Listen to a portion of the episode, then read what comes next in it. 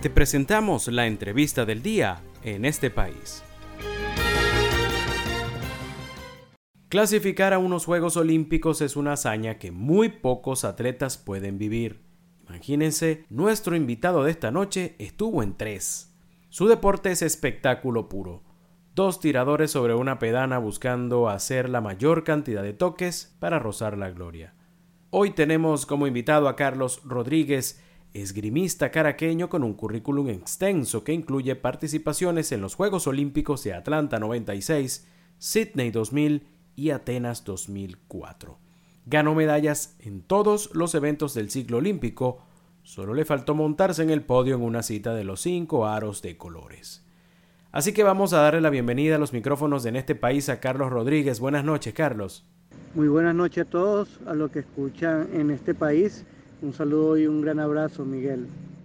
Carlos, ¿cómo fueron tus inicios en el esgrima? ¿Cómo la conociste?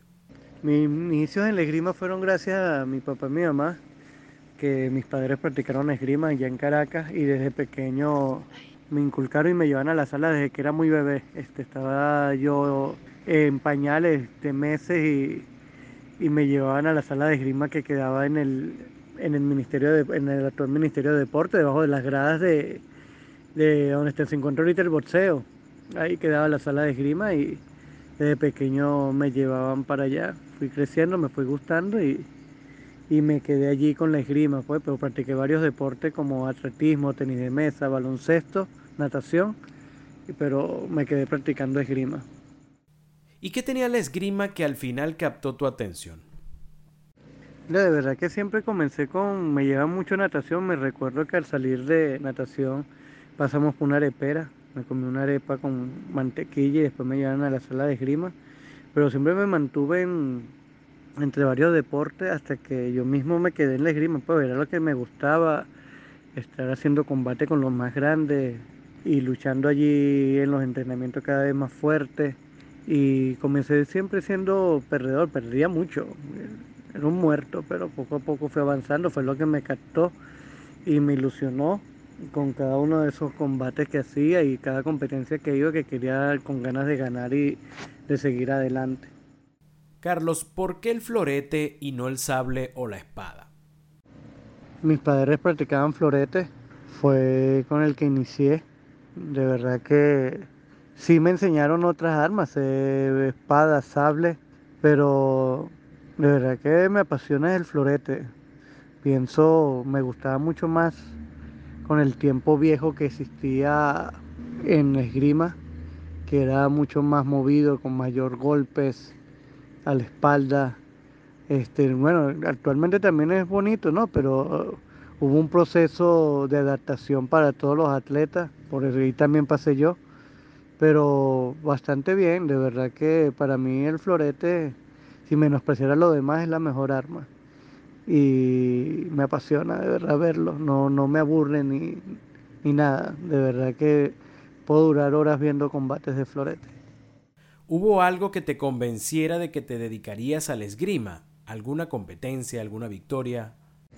Cuando entré al liceo, en la Germán Villalobra, hoy en un liceo deportivo en Caracas, fue donde más me dediqué a practicar esgrima, pues este, donde ya definitivamente era el deporte único que practicaba y competí en los juegos deportivos de, de los liceos de la escuela deportiva y quedé tercero, me recuerdo. Había chamos de quinto año, de cuarto.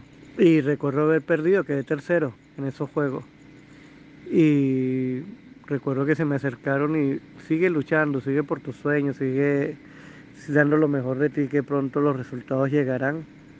Entrenaba mañana y tarde, entrenaba en la mañana, entrenaba en la tarde con mi papá y fui a mi suramericano y ahí fue donde quedé campeón suramericano y en Argentina en el 92 y ahí ya dije no, este es lo mío. Les recordamos que estamos conversando esta noche con Carlos Rodríguez, esgrimista venezolano con experiencia en tres Juegos Olímpicos en las décadas del 90 y el 2000. Carlos, ganaste medallas en todo el ciclo olímpico, también fuiste subcampeón en válidas mundiales. Explícanos la sensación de competir por Venezuela y escuchar el himno luego de ganar. Sí, bueno, agarré medalla en todo el ciclo. La única medalla que me faltó fueron de los Juegos Olímpicos. Y es la que todo atleta sueña y quiere.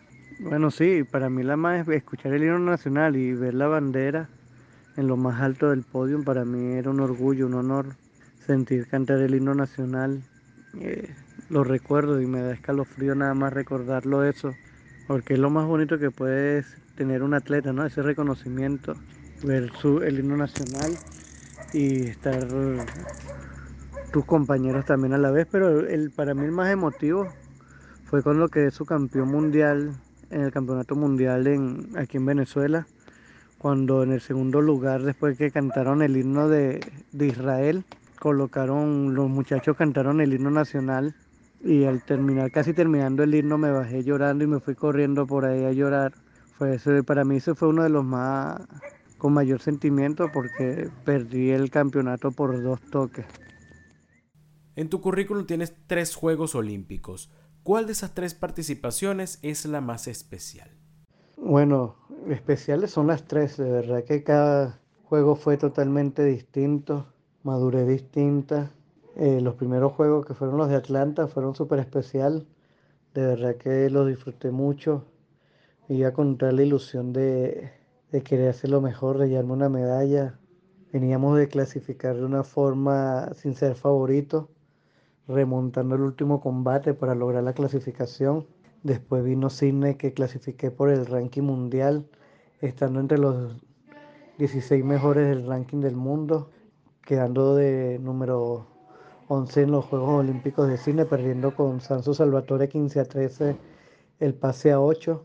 Y los Juegos de Atenas, bueno, venía yo de una lesión de una ruptura de ligamento cruzado anterior de la rodilla izquierda y fue como la más sufrida, la que me costó mucho más.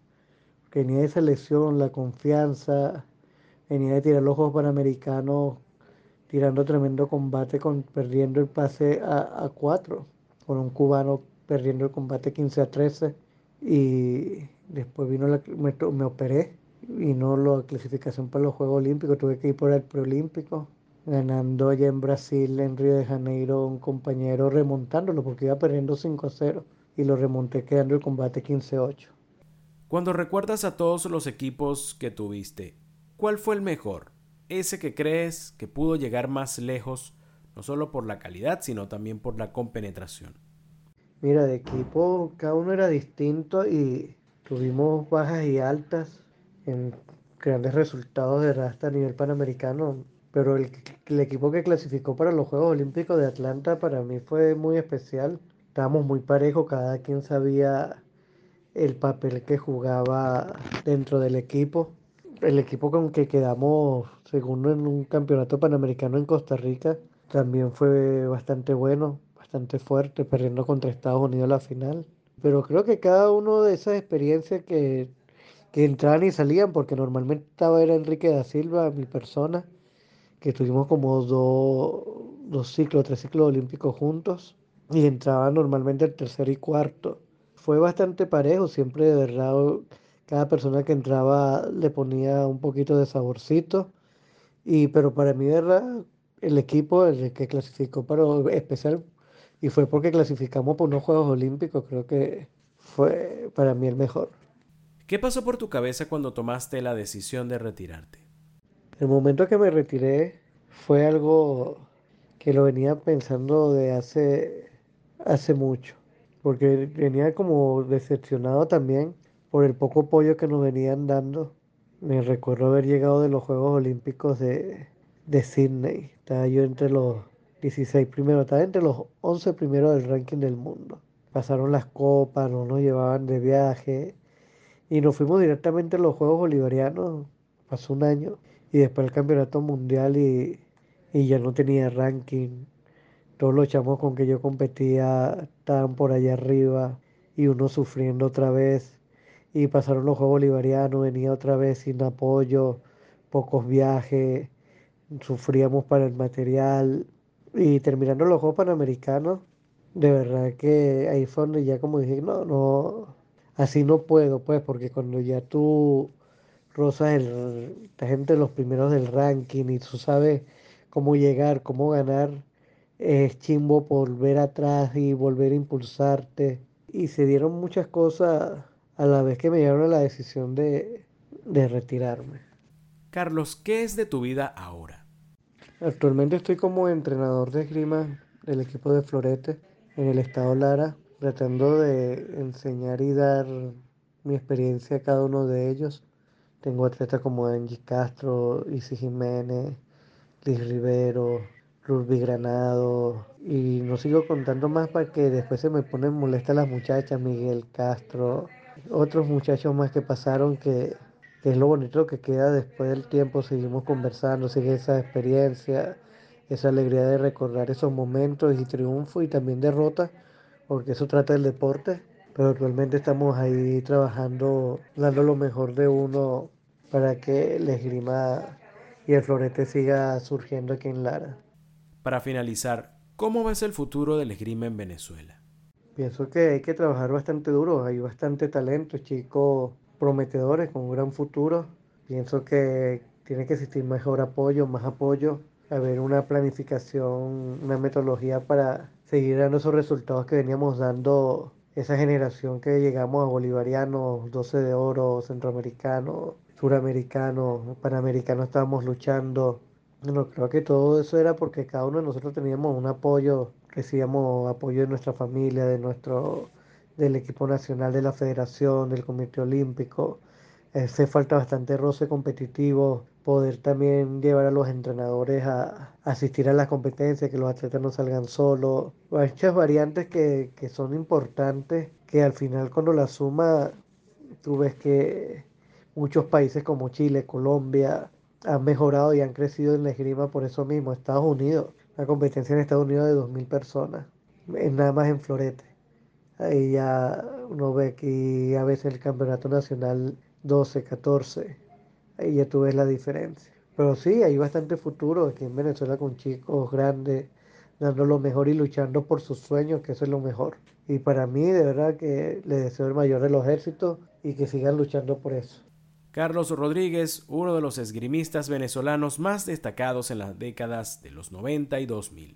Un tirador que conoció la emoción de participar en unos Juegos Olímpicos. Esto fue la entrevista del día en este país.